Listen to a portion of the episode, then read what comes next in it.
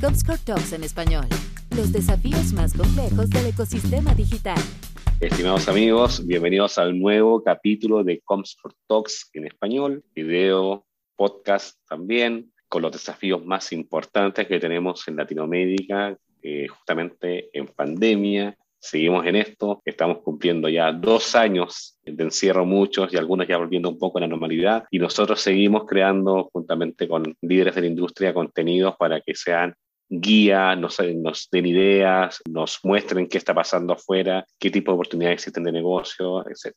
Mi nombre es Iván Marchant, hoy día ya estamos en el capítulo 55 que justamente recordábamos que siempre digo íbamos a hacer solamente ocho, pero bueno, el público ha estado apoyando siempre que saquemos más contenido. Siguen empresas también interesadas en tratar de compartir lo que están haciendo, cómo han superado la pandemia, cómo siguen surfeándola, cómo están apareciendo nuevas tecnologías. Y en este capítulo tengo el agrado de estar con una persona que conozco hace mucho tiempo, amigo de la industria, que también tiene una visión regional maravillosa y que sin duda nos va a dar mucha información y mucho aprendizaje, especialmente la especialización. Y algo que está muy, muy hot hoy día es justamente el tema de Addressable TV, publicidad, etc. Y conmigo tengo a don Jorge Chávez, que él es el presidente de Matterkind del grupo IPG a nivel regional en Latinoamérica. Jorge, ¿cómo andas?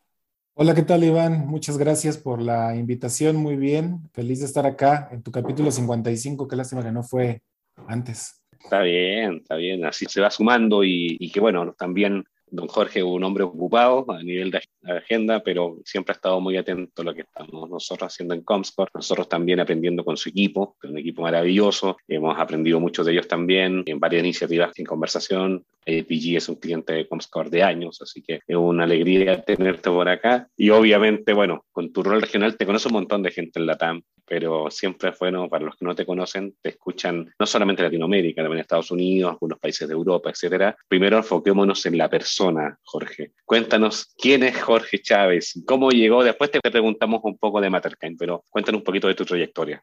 Claro, gracias. Mira, pues básicamente toda mi vida he estado trabajando en IPG, he estado súper dedicado en este grupo desde que entré, honestamente me enamoré del way of work, del equipo que hay aquí adentro, de, verdad cómo te hacen sentir familia. Y básicamente toda mi carrera la he hecho aquí. Tengo más de 10, 11 años trabajando dentro de IPG en diferentes roles, ¿no? En términos de disciplinas, he tenido la oportunidad de trabajar de todo, honestamente. Empecé haciendo ventas, de hecho, para una boutique de diseño de páginas web y producción audiovisual. Y de ahí tuve la oportunidad de entrar directamente acá como trainee cuando todavía no estaba fusionado ni siquiera UM Initiative, que son las agencias principales, ¿no? De ahí tuve la oportunidad de empezar a crecer de trainee a planificador, de planificador a digital, que es cuando empezó como todo el boom dentro de las agencias de que era necesario tener una persona digital enfocada, ¿sabes? Para cada agencia.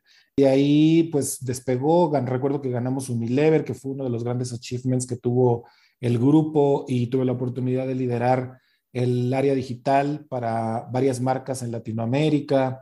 Tuve la oportunidad de tener los primeros acercamientos con otros países totalmente distintos a nosotros, pero también muy, muy parecidos en muchas otras cosas como Brasil. Y luego este grupo lanzó una compañía llamada MAP, que se enfocaba en unir diferentes unidades de negocio, diferentes compañías que hacían search y social dentro de Reprise, programática dentro de Cadrion, producción dentro de Society y todo el mundo mobile dentro de Ansible para México. Despegó muchísimo, la especialización fue algo que en ese momento se estaba pidiendo mucho, que las agencias tuvieran un área especializada de cada una de estas cosas y la que más despegó obviamente fue Cadrion, porque era la que estaba como más en boca de todos, todo el mundo quería entender más el mundo programático y me invitaron a formar parte del equipo regional desde ese entonces hace como 6, 7 años aproximadamente, y de ahí, pues la empresa se ha transformado muchísimo hasta lo que es hoy, Matterkind, donde, bueno, tengo el gusto de liderar al equipo en Latinoamérica como presidente de esta, de esta compañía. Siempre dentro del grupo IP, y, y hablaste un poquito de, de Matterkind. Matterkind, hoy día, bueno, es, es, una marca que lo que estamos en digital no suena mucho, se, se asocia bastante y tú me corregirás un poco al tema con TV, a Adriana TV, así que hemos tenido contacto con, como tú sabes, con tu equipo, con Jasmine, etcétera. Pero, bueno, cuéntanos un poquito de más Matterkind, cómo nace, por qué crearon esa marca a nivel global y cuál es su función y qué te toca a ti, digamos, en la nivel de dirección, qué desafíos tienes por ahí. Claro, mira, hace aproximadamente tres, cuatro años tiene que ver un poco con la historia que todo el mundo sabe, que es Fuimos de los primeros holding groups en hacer un M&A específico como estos. Después, dos años más tarde, se lanzó una compañía llamada Kineso, que básicamente es una compañía enfocada en software as a service. Y ahora, un año después, se lanza Matterkind, rebrandeando a lo que antes era nombrado Cadrion. Sucede que, enfocándonos en esta compañía, porque seguramente más tarde toquemos las demás, Matterkind tenía la necesidad de mudar no solamente en nombre, sino en capability. Todo el tema de programmatic, generalmente asociado a Cadrian, estaba quedando atrás. Fue un boom, sin embargo, también ha sido un commodity en absolutamente todo la industria hoy en día. Y las necesidades de evolución de esta área en particular migraron a ser addressable, un término que nosotros hemos introducido globalmente y en la región, donde principalmente se le atribuye el término addressable a tener la habilidad de conectar datos a través de tecnología activado 100% en cualquier media partner, ¿no? A eso es a lo que básicamente Matterkind se dedica y si te darás cuenta, pues es, es un abismo de diferencia el decir que solamente trabajas con una plataforma que hace bidding automatizado a centrar a las audiencias. Ya no es acerca de la tecnología solamente, sino de las personas, de, de la poner cerca a los consumidores con las marcas. Entonces, esto requirió evidentemente un nuevo branding, esto requirió que toda la industria entendiera que este network, ahora parte de IPG, para dar función y trabajo absolutamente a todas las compañías dentro de IPG, se estaba conformando como uno solo, de tal manera que nos provea de todos estos capabilities nuevos que tiene que ver con la data de acción, la tecnología de Kineso y que es 100% activable a través de Matterkind. Entonces, al fin y al cabo, ¿cómo te definirías como una, una empresa de data, una empresa de tecnología, un híbrido? ¿Cómo te definirías? Es una empresa de tecnología, en cierta manera. Es como, digamos que nuestros archivos ante cualquier eh, empresa gubernamental nos define como una compañía de tecnología. Perfecto. Y, obviamente, bueno, Reacción también es una fuente de datos maravillosa a nivel global. ¿Cómo viven ustedes los datos? Porque creo que debe ser una parte de la columna vertebral para tomar decisiones justamente de este addressability, ¿no? Total, sí, los datos se han vuelto, digo, data es una palabra bien manoseada, ¿no? Creo que se usa para todo y en todos lados y a veces estás en conversaciones con los clientes hablando de datos y, y decimos de qué datos exactamente estamos hablando, los datos que vienen de una campaña, resultado de una activación o los datos first party data que tú estás generando, cookies, es una palabra que en general engloba muchas cosas y que cada una de esas cosas tiene como diferentes rubros y campo de acción en particular. La realidad es que las agencias de medios por sí solas no podían tener este nivel de expertise de la noche a la mañana a la misma velocidad que los clientes lo estaban pidiendo. Era necesario evaluar, tener un M&A como el que tuvimos con Axiom para poder de verdad afrontar este reto y este desafío con los clientes de llevarlos a ese lugar donde quieren estar. Eh, Axiom, siendo la compañía que es, con tanto legacy, tantos años de historia y con tanta credibilidad, en sus clientes, pues evidentemente eran el perfecto partner y haciendo el perfecto match culturalmente para formar parte del grupo. Ellos son una compañía 100% enfocada en data management bajo todos los estándares de privacidad a nivel global necesarios que lo validan, te digo, de hace muchos años, más de 50 años, trabajando con clientes desde ese entonces. Es increíble. Yo la primera vez que tuve la oportunidad de estar en interacción con gente de Axiom y saber que hay clientes que tienen con ellos renovando contrato 30 años, entiendo ahora el por qué este grupo estaba dando ese gran paso, porque un cliente no le confía a cualquier compañía el asset más valioso que tiene para todas las funciones internas de cualquier compañía. Entonces, necesitan un partner de ese tipo. Y esa es la manera en que este grupo ha decidido tratar esos datos. Es con toda la confianza y la fiabilidad que necesita tener con un partner tan validado como lo es Axiom a nivel global. Luego también descubrimos un reto importante, que es esos datos como insumo independiente no pueden ayudar realmente a nuestra área, porque los datos pueden ayudar en diferentes áreas de una compañía, no nada más en la parte de media, sino también en la parte interna de compras, ventas, etcétera, ¿no? Da muchos insights, da muchos outputs específicos, programas de lealtad y demás. Y descubrimos que para media específicamente era necesario crear puentes de conexión de esa data. Y hoy en día me doy cuenta también por todo lo que está pasando en la industria que tampoco era un paso equivocado. La creación de Kineso como la compañía madre de este network de AKM era súper necesario para poder generar esta tecnología ad hoc que permita conectar esos datos con el ecosistema de media que es básicamente en lo que estamos muy concentrados el día de hoy en Latinoamérica. Estos, hay pocos medios, hay pocas tecnologías que permiten el onboarding directo de esa data y cada vez más todos los temas de privacidad te impiden, si no tienes el opt-in de las personas, el que lo puedas hacer de manera directa, one to one. Necesitas forzosamente cierto manejo de esa data, como anonimizarla, ponerla en un safe haven, como le es llamado en ámbitos tecnológicos, de tal manera que después pueda ser traducida de manera anónima todas esas tecnologías. Las agencias de medios no tienen ese potencial para hacerlo y no lo tendríamos si no fuera gracias a la compra de esta compañía como acción y al lanzamiento de esta compañía como Kines, que habilita toda esa tecnología para hacerlo suceder.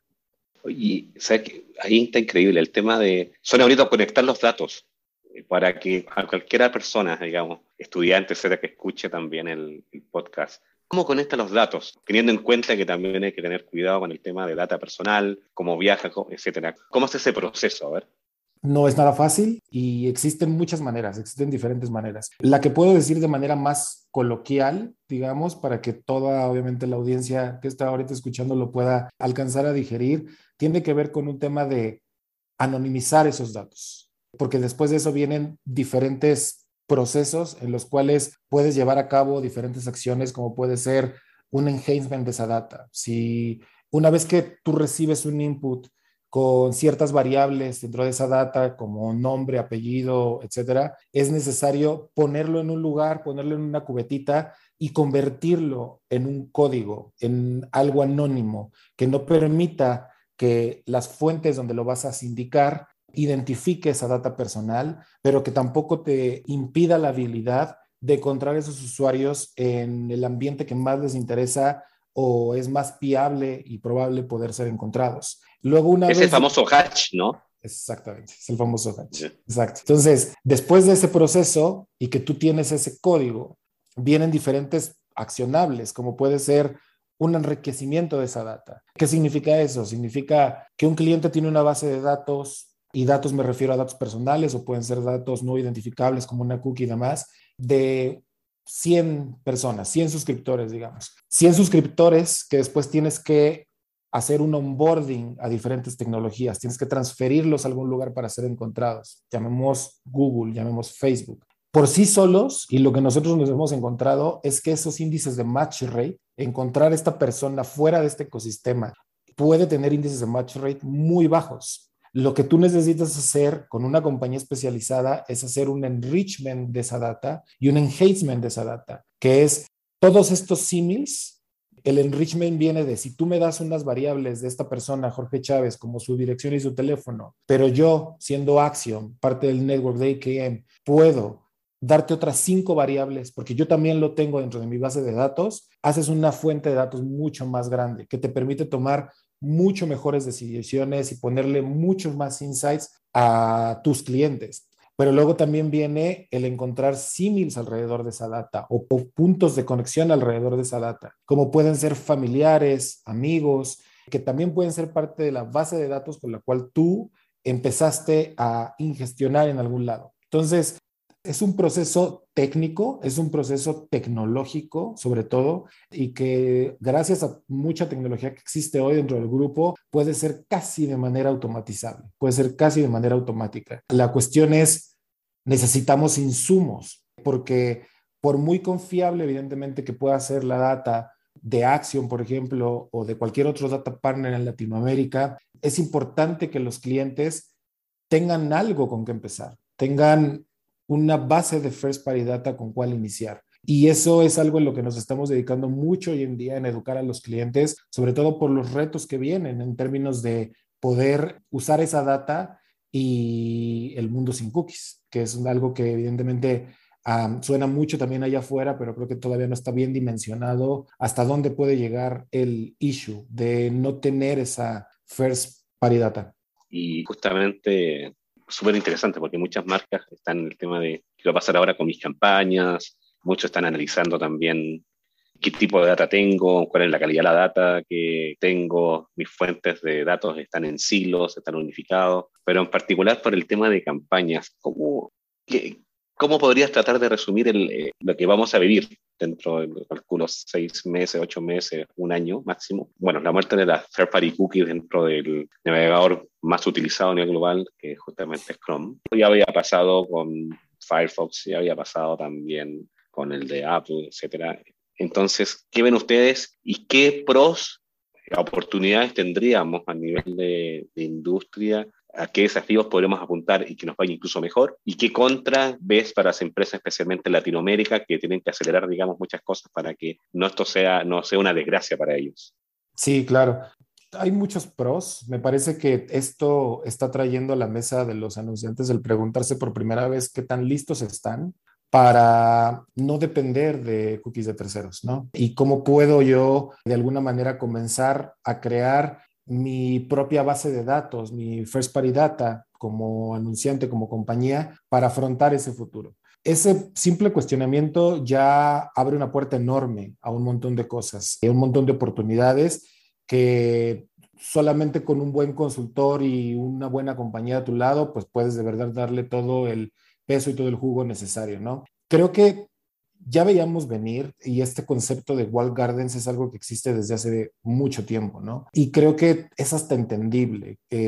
como definición, este tema de wall gardens en cuanto a no permitir, por ejemplo, que la data de Facebook conviva con la de Google y viceversa, pues es algo que viene pasando históricamente y eso de alguna manera a los anunciantes les quita el poder de la inversión que están poniendo para poder tener una visión holística de cómo están alcanzando a esos usuarios. Creo que este tema de el mundo sin cookies es un esfuerzo más de esto, es un esfuerzo más de generar cierta dependencia en los assets y en las tecnologías que cada uno de estos partners puede traer a la mesa para los anunciantes. Sin embargo, también vista mucho todavía y, pide mucho como contra hacia los anunciantes el continuar teniendo esta visión holística que desean tener. Entonces, esto únicamente va a poder ser evitable si todos los anunciantes comienzan de verdad con un plan robusto de cómo generar first party data, la que sea. No tenemos que empezar directamente a pedirle como locos a las personas su nombre y su apellido. Puede ser todavía incluso a través de un DMP, que con una buena estrategia detrás puedas convertir después esas cookies a data identificable. Y eso es viable de hacer estratégicamente. La cuestión es de verdad comenzar y comenzar bien, tener muy buena gobernabilidad de esa data, tener muy buena clusterización de esa data, alimentarla constantemente y tenerla para un propósito. Generarla hoy sin saber qué voy a hacer con ella en seis meses, seguramente va a terminar siendo data que se va a la basura, que se elimina que se necesita tener de verdad un muy buen plan en adelante de cómo se le puede ir sacando mucho más ese provecho a toda esa data que se genera.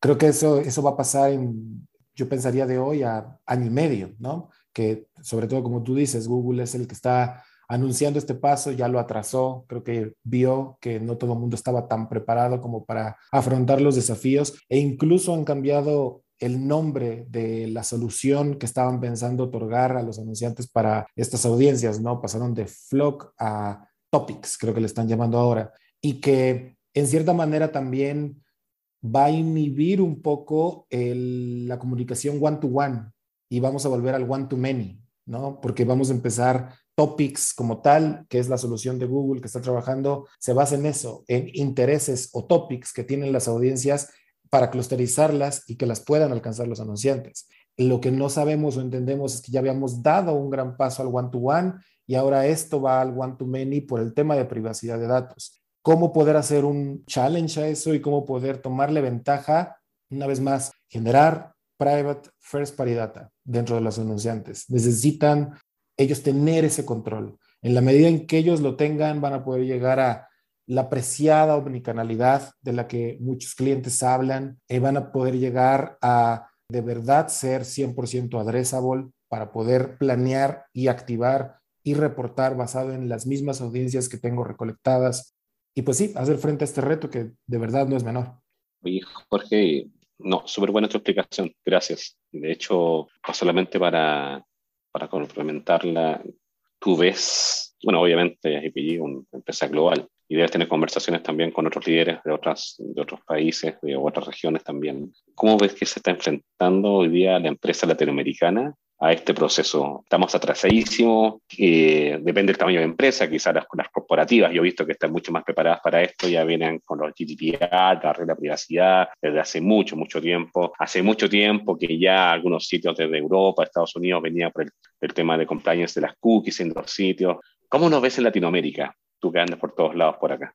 Sí, mira, la verdad, gratamente sorprendido porque sobre todo estas compañías que tú mencionas, ¿no? Las compañías globales, sobre todo, pues traen mucho mindset y alineación en hacer pasar las cosas, incluso trabajando con la misma tecnología a nivel global para generación de data, para el manejo de la misma, para planes de lealtad, CDPs y demás. Entonces, me encuentro cada vez más con clientes que hacen este tipo de peticiones, eh, por ejemplo, en las licitaciones de medios lo cual no era típico de verse hace, te diría, dos años tal vez. Ahora piden una visión estratégica, piden que parte de su equipo sea gente que viene de ese mundo, piden tu punto de vista estratégico de yo como cliente tengo esto construido, pero quiero llegar aquí. ¿Qué necesito conectar alrededor como parte de mi cloud service para poder llegar en ese lugar? Y me sorprende mucho que cada vez más los clientes están pidiendo soluciones en ese sentido. Ahora, hay muchos otros clientes que todavía están lejos de eso, que tienen una dependencia enorme de lo que terceros puedan proveer. Ellos básicamente están haciendo planeaciones de medios generales, pero no necesariamente están pensando en la estrategia dentro para conectar hacia, hacia afuera. Yo creo que vamos a llegar ahí. Me parece que, que cada vez más rápido vamos a llegar ahí, pero también depende mucho de, de qué tan preparados de verdad, en serio, los clientes estén, de qué tan preparados ellos estén afrontando todos estos retos hacia futuro. Yo pensaría, no sé, te diría, de los mercados que he visto como más avanzados en ciertos requests, típicamente Brasil y México son los países que son como punta de lanza Latinoamérica. Y en términos de tiers, por ejemplo, de privilegiar donde se va a ver más avance, típicamente todos los clientes ponen estos dos países como tiene que pasar en estos dos primero. Después de eso suben mercados como Chile, como Colombia, como Argentina, ¿no? Que están ahí atrás, pero igual con el mismo plan y recibiendo los mismos retos del día a día que estos dos mercados grandes se están enfrentando el día de hoy. Yo siento que va a ser una cuestión de el shutdown de las cookies y vamos a ver un boom en esto algo muy similar a lo que nos pasó con Commerce en la pandemia. Eso fue un shutdown inmediato.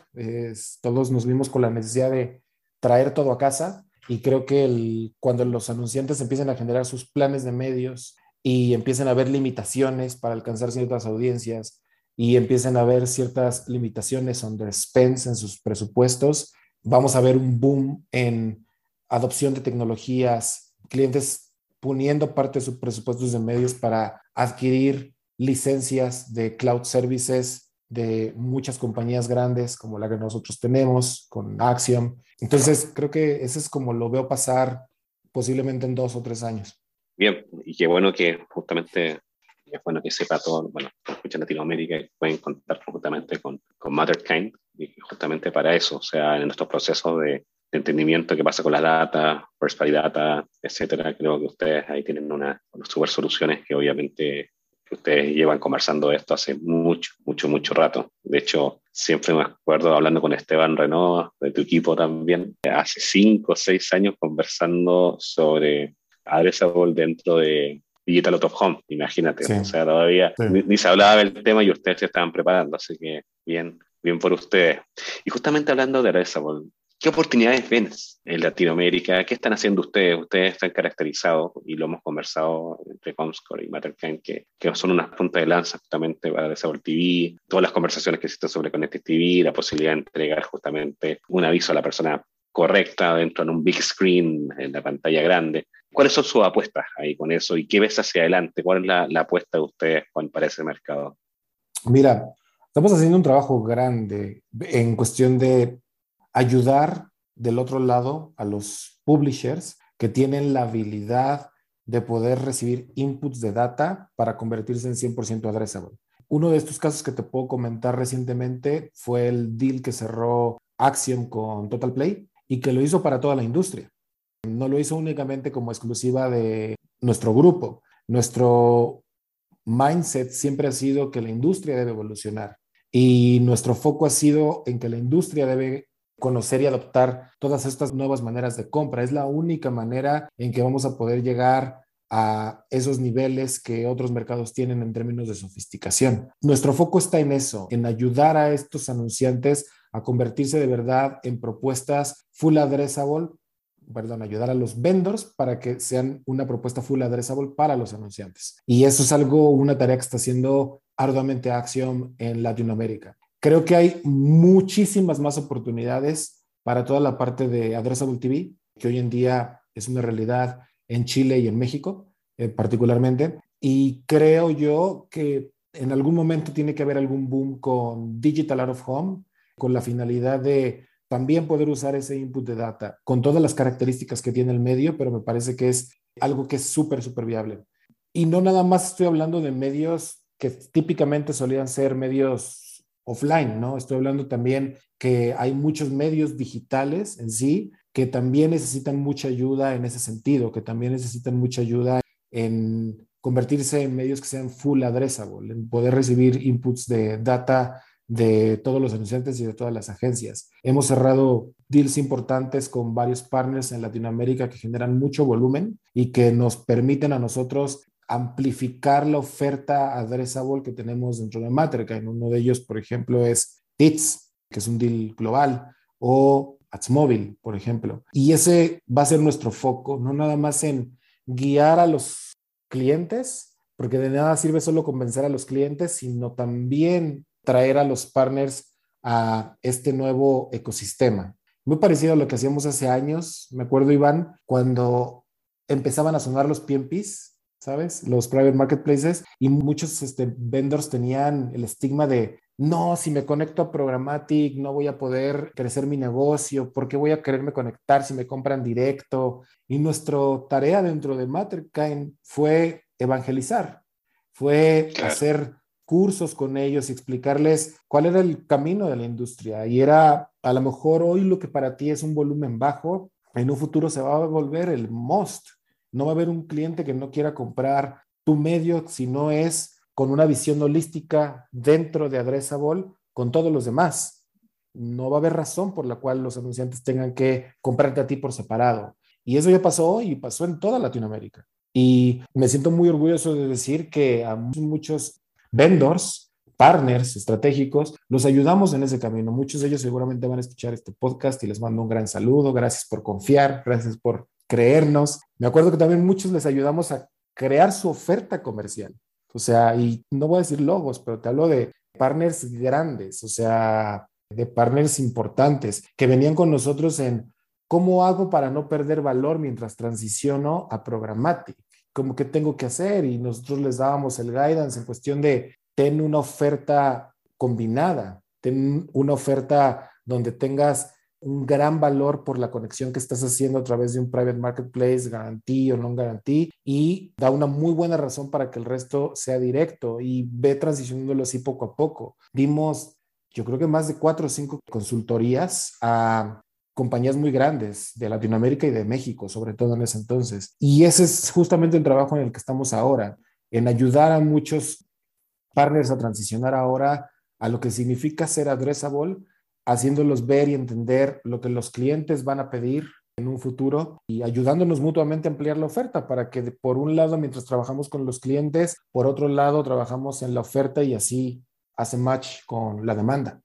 Sí, siempre el tema de educación, creo que cuando se habla entre el tema de que una industria se saca fuerte, justamente educación debe ser de, los, de las bases que más se necesitan, ¿no? El cimiento más necesario para que haya éxito en esta, ¿no? Y comunicación, etcétera. Y, y ahora con respecto justamente a esa ¿te sientes más lejos, digamos, la vara, digamos, la meta a nivel de conversaciones de lo que viviste cuando te tocó hablar de los PMP? ¿Te sientes igual? ¿Los anunciantes están entendiendo el concepto que no se mide igual que televisión, no se mide igual que digital, no está la misma data? ¿Cómo han sufrido el proceso? No, la verdad es que los clientes son muy receptivos y es que piénsalo desde esta perspectiva. Las agencias de medios venían haciendo un approach basado en data sindicada y proxies para decidir dónde poner millones de dólares en inversión de media. Eso ya suena hoy impensable. O sea, ¿por qué debo creer que por una encuesta que se hizo a 20 mil personas y que al final, al momento de implementar la media, no necesariamente voy a tocar a esa persona que entrevistaste, tengo que poner dos millones de dólares en ese canal. Es impensable. Hoy en día, esta habilidad de poder transicionar de data sindicada a data que los mismos clientes tienen para hacer la planificación y encontrar a los usuarios es vital. Hoy en día las agencias han transicionado, gracias a este uso de data, de hablar de proxies, hablar de HBAs, High Value Audiences, personas que son no solamente encontrables, sino sindicables a las plataformas de compra, que les puedes hacer un push directo. Y ese mismo cambio de approach en los planes, en el día a día, en la oferta de valor, durante las licitaciones y demás, ya se ha convertido en algo que hoy los clientes nos exigen. Nos exigen y nos exigen mucho más de cuál es mi porción del plan addressable, donde esas audiencias con las que trabajamos el plan realmente van a ejecutarse. Y de vuelta, una vez ejecutadas, ¿dónde puedo yo entender cuál es el resultado, cuál es el outcome de haber invertido en esas audiencias. Es cuáles fueron las audiencias en las que más retorno de inversión tuve por haber decidido comprar esas audiencias específicamente o yo generar esas audiencias específicamente para planes de lealtad a futuro. Entonces, te diría que me gustaría decir que fue un proceso doloroso, pero en realidad los clientes, al menos dentro del grupo que tenemos, lo han tomado con brazos abiertos porque les significa un leverage en la conversación y en la manera que están interactuando con sus consumidores, pero sobre todo también en los resultados que están pudiendo obtener, en la visibilidad que están pudiendo obtener. Ya no estamos hablando de resultados basados en muestreos únicamente, estamos hablando de resultados directos de haber interactuado con la persona que tú mismo generaste y recolectaste hace un año por diferentes esfuerzos, lo cual cambia totalmente el speech y cambia totalmente la conversación en una mesa. Antes era tal vez ese medio no me funcionó porque el tom, el top of mind, no fue bueno. Entonces quiere decir que tu compra no fue buena. Ahora la conversación switchea a esta audiencia me compró más mi producto que esta otra, que es el panacea, lo que realmente todos los clientes se quieren mover. Y mientras más tengamos la habilidad de que otra vez la oferta y la demanda sean más amplios, esa conversación va a poder cubrir todo un plan de medios y no solamente una parte pequeñita del plan de medios. Y eso es justamente donde nos estamos enfocando muchísimo, te digo, en la evangelización, en las dos vías y en que pues evidentemente se adopte cada vez más estos nuevos modelos de, compra. Sí, de hecho suena, suena increíble, es un cambio de paradigma bastante grande en la compra de medios. Ahora bien, para que esto explote, digamos, para que la gente diga, digo como marca, tengo que ir a Adresalon. ¿okay? ¿Cuáles son los roadblockers? O sea, ¿cuáles son las cosas que están evitando que demos ese salto gigante y todos tengamos la misma visión de que esta compra ya no es solamente basado en temas estadísticos, sino ya en temas casi determinísticos, ¿no? Consumo real, data real, etcétera.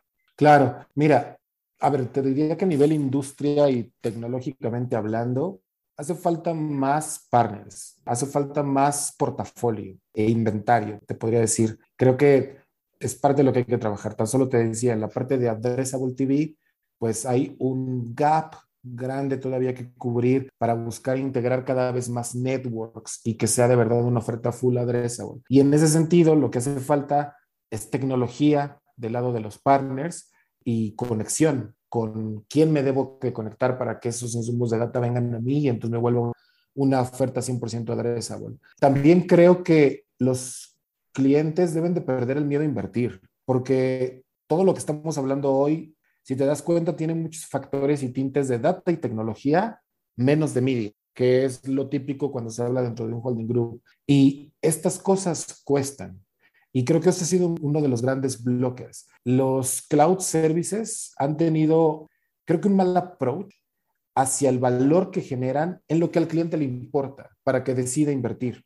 Es distinto ofrecer una licencia de cierta tecnología, dártela y yo desaparecer, lo cual le representa al cliente un gasto dentro de sus estados financieros, a decirte que esta tecnología te va a traer un valor, una eficiencia, un ahorro, medírtela durante un tiempo para que veas que toda la inversión que hiciste con mi suite tecnológica fue menor que el valor que yo te traje.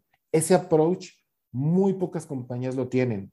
Y eso cambia el mindset de los clientes de tener un gasto por una licencia de una tecnología a lo que le importa un CMO, que es ahorro y eficiencias. Y en la medida en que podamos ir dando este vuelco en la conversación y llevar a los clientes ahí, a la eficiencia que se genera, me parece que va a haber más adopción. Los clientes evidentemente tienen un presupuesto finito y hay tanto waterfall cost dentro de, de este ambiente, de todos los partners que forman parte del ecosistema, que evidentemente los clientes tienen miedo de poner un layer más encima. Tienen miedo de decir, y aparte tengo que pagar otro layer de tecnología y mi presupuesto se está yendo cada vez más a tecnología, pero tiene que ver con el approach, tiene que ver con yo como compañía de tecnología, cómo le demuestro al cliente el valor para que en lugar de que lo vea como un gasto y se quede ahí alocado dentro de sus PNL, lo vea como una eficiencia y del otro lado el costo traiga un ahorro o algo parecido en cierta manera. Sí, tiene todo el sentido, porque al fin y al cabo, bueno, que cualquier proceso de cambio, cualquier proceso de inversión, siempre van a haber involucrados y obviamente el ROI va a ser lo que va a perseguir cualquier CMO. Pero bueno, estamos en una realidad en el mundo de datos y estamos en realidad en un mundo de tecnología y si no lo haces tú, también lo puede hacer el competidor y te va a ganar una ventaja, digamos, competitiva importante. Así que tiene mucho sentido lo que nos estás contando, Jorge. Oye, se han hablado un montón de conceptos hoy día, ¿no? Adresa, TV, etcétera, Digital Out of Home, etcétera. Nosotros debemos andar como contemporáneos por ahí de edad y obviamente y, los equipos que tú tienes dentro de, de Martin debe haber un montón de gente más joven, etcétera. ¿Y cómo lo hace Jorge Chávez a nivel personal para mantenerse al día con toda esta avalancha primero de datos, de términos y definiciones, tecnología, etcétera, porque debe ser un desafío enorme para cualquiera, una persona más grande como yo, una persona quizás que va saliendo de la universidad, para estar al día y al tanto de tanta cosa que está pasando a nivel de publicitario, data management, etcétera. ¿Cómo lo haces tú en particular? Mira, hay evidentemente ciertos ciertos sitios y partners que proveen información muy valiosa como ustedes, que todo el tiempo son lecturas evidentemente obligadas, las alertas de cuando sale algo específico sobre mis principales puntos de interés. Es algo que forma parte aquí de mi computadora, de mi teléfono y todo el tiempo me están llegando artículos. Me he suscrito en muchos newsletters y también trato como ahora ya no de manera presencial, seguramente volverán, pero antes de esto, pues atender a los eventos y foros que están en el mundo, ¿no? Eventos como de México, por ejemplo, que traen las cosas top que están pasando en la industria, son cosas que me gusta mucho estar. Y creo que sobre todo el networking. El networking es bien importante, el estar conectado, al menos yo dentro de esta compañía, con gente que está en otras regiones para saber qué está pasando y compartir best practices, es algo que me ayuda mucho como para vislumbrar un poco lo que está pasando en ese lado, ver mi realidad en Latinoamérica, ver qué tan lejos estamos y de ahí plantear y plantear y plantear posibles soluciones corto, mediano y largo plazo para los clientes. La verdad me gusta mantenerme informado, pero también tiene mucho que ver con pues la gente con la que te estás rodeando, los foros que sigues y hoy la inmediatez de la información no debería ser un impedimento para que cualquiera que va saliendo ahorita de la escuela y que tiene cierto interés en todo lo que tiene que ver con data y tecnología, pues evidentemente pues forme parte de lo que desayunen, comen y cenan en términos de lecturas e información. Entonces, yo diría que es, que es eso básicamente, no hay, no es rocket science, honestamente, es simplemente encontrar ese punto de pasión que te genera querer saber más y más y más y más e ir por eso. Creo que eso es. Maravilloso. ¿Y tú crees de, la gente que se va integrando a los equipos de, de Masterkind? ¿Cómo ves el capital humano que se está yendo en Latinoamérica? ¿Está bien preparado? ¿Se tiene que terminar de preparar mucho dentro de la empresa? ¿Cómo lo estás viviendo tú? Ahora hay más gente. Debo confesar que en este rubro hay una guerra de personas, ¿no? En tráfico de personas entre agencias. Es algo que creo que yo y todos mis colegas de otros grupos lo sabemos. Afortunadamente nos hemos dedicado todos los grupos a generar gente nueva porque de verdad que ha sido imposible ir a la velocidad del crecimiento de la industria que está teniendo. No hay gente allá afuera suficiente para poder cubrir toda la demanda que tiene esta área en particular, lo cual también puede ser un muy buen consejo en cuanto a especialización para mucha de la audiencia, ¿no? Pero la verdad es que en Matterkind especialmente nos enfocamos mucho en generar al talento. Y esto es educarlos desde el principio, mostrarles desde la parte más básica de lo que hacemos, incluso a veces entrenarlos en las plataformas para que ahí tengan como un pad de crecimiento con nosotros totalmente. Creo que toda Latinoamérica sufrimos de esto, de la falta de talento que hay por la gran demanda y el vuelco que hay en los shares de los planes de medios de los clientes hacia, hacia este rubro en particular, pues no hay gente suficiente para abarcar absolutamente todo el trabajo. Entonces, hemos tenido que desarrollar planes internos de escuelas, por ejemplo. Acá le llamamos Matterkind School, que busca, te digo, crecer a la gente desde cero, desde trainees, para que lleguen y tengan un pad de crecimiento en cierto tiempo y lleguen pues a la punta más alta de la, de la organización. Entonces, yo creo que debe ser un proceso muy normal que muchos otros grupos también están llevando a cabo, porque llega un momento que es imposible seguir buscando de afuera imposible. Y eso obviamente trae muchos retos también, que es la canibalización de costos por el personal. Exactamente, es el tema que eso hace que realmente casi sea inmanejable el tema de, se te va uno, te lo llevan, se lo piratean, como dicen acá, sí. y el reemplazo, y eso crea una bola de nieve que realmente encarece los costos y después obviamente los que van a tener que terminar pagando son los clientes y los clientes no van a estar dispuestos también a seguir metiendo dinero en un estanque que no se va a llenar nunca. Así que eso lo vemos en todo digital, ¿no? Y obviamente con temas más nuevos, más, temas más novedosos, creo que son desafíos todavía más grandes, ¿no? Total, sí está pasando en, en todas partes y, y, Latinoamérica está sufriendo mucho de eso específicamente, incluso más allá de digital también, por muchos aspectos en Latinoamérica, socioeconómicos, políticos y demás. Pero sí, la verdad es que esta área tiene mucho todavía para crecer y mucho para especializarse. Creo que es importante sí mandar ese mensaje respecto a que esta área es cero commodity, no importa qué compañía te está dando el servicio, no es una industria sencilla, es una industria que al contrario se ha complejizado cada vez más, se ha especializado cada vez más y solamente poniendo de verdad y de frente la inversión necesaria para de verdad encaminar y afrontar estos retos, se puede lograr. Eh, no debería haber tanta presión de precios, por ejemplo, en estas áreas en particular, porque al contrario, es lo que más retorno te puede traer. En épocas de crisis, lo último que haces es dejar de invertir en tu engine de crecimiento. Al contrario, lo que haces en cualquier industria, en cualquier compañía, es invertir ahí. Entonces, invito mucho a toda tu audiencia que lo piense de esa manera y a que pues se anime, a que el pricing, si es que es un challenge específico, reten a mostrar el valor a las compañías que le están poniendo ese pricing, ¿no? ¿Qué valor es el que yo voy a recibir? ¿Qué retorno de inversión voy a recibir? ¿Qué eficiencias voy a tener? Eso es vital. Maravilloso, buena recomendación. Hoy llevamos casi una, hora conversando, se me ha hecho cortísimo. Ah, bien, bien. Pero a, todos les preguntamos, ¿cuál es el desafío, Jorge, que más, digamos, te, te está gustando dentro de los próximos 12 meses que, que, quieras compartir con nosotros? ¿Qué se viene lo que más te mantiene ahí despierto, soñando?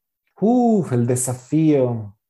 A ver, creo que en términos de hacia la industria, hacia los clientes, lo que te podría decir ahorita es que estamos trabajando en un proyecto interesante de One Single Addressable Video Planning que involucra todo TV, todo, todo lo que sea un formato de video. Y esto evidentemente trae una, un componente fuerte de inversión en términos de tecnología y de integración de partners y de data, que me tiene muy emocionado y que estoy seguro que va a ser un switch importante en la, en la industria, que no hubiera sido posible hace a lo mejor tres años, pero que hoy gracias a todo este mundo addressable es muy posible y es en lo que estamos trabajando fuertemente. Lo que te diría ahorita que me tiene ciertamente emocionado. Fuera de eso, hay muchos retos, la verdad, que también estamos trabajando mucho, porque también el área de addressable e integraciones con retail media, e-commerce, son cosas que nos, nos interesa y estamos explorando cada vez más. Hay muchas fuentes de data de muchos partners de Latinoamérica que son altamente relevantes para los anunciantes, que nos interesa tener como parte del portafolio y que igual estamos trabajando mucho en integrar y en automatizar porque es data de consumidores, de personas que están comprando cosas y que evidentemente eso para cualquier anunciante vale oro, ¿no? Quieren evidentemente llegar ahí. Entonces, siempre como que cada año hay un reto nuevo. Nunca he visto lo mismo cada año. Llevo trabajando aquí, siempre hay algo nuevo que impulsar, hay un producto nuevo que lanzar. Y creo que eso me emociona mucho como parte de Matterkey, como el tratar de siempre estar pensando out of the box y en cómo ayudar a la industria a evolucionar en absolutamente todas las vías. No, está, está genial y insisto, desde que nos conozco y las relaciones que tenemos contigo, con el equipo, siempre ha sido una compañía enfocada en data, enfocada en educación, compartir información, desafiar, desafiar a los proveedores, a los vendors. Creo que en esta parte, de verdad que es un orgullo trabajar con ustedes como grupo y también dentro de todo lo que se pueda seguir haciendo para ir generando estas nuevas conversaciones, que siempre Latinoamérica, no porque estemos en un mercado más pequeñito tenemos que estar esperando años y años que las cosas sucedan. Muchas veces, como lo están haciendo ustedes, depende de que uno mismo la empuje, ¿no? Y contando a la gente correcta, empleados correctos, eh, equipos correctos, vendors correctos, partners correctos, y, de hecho así se crean historias. Ustedes, bueno, justamente han, han creado historia, están creando mercado y eso obviamente es un agrado siempre que, que, se pueda decir de Latinoamérica. Así que genial. Bueno, mándate tu mensaje, tu mensaje de despedida, pues a mí. Creo que estamos ahí como casi terminando. Cuéntanos.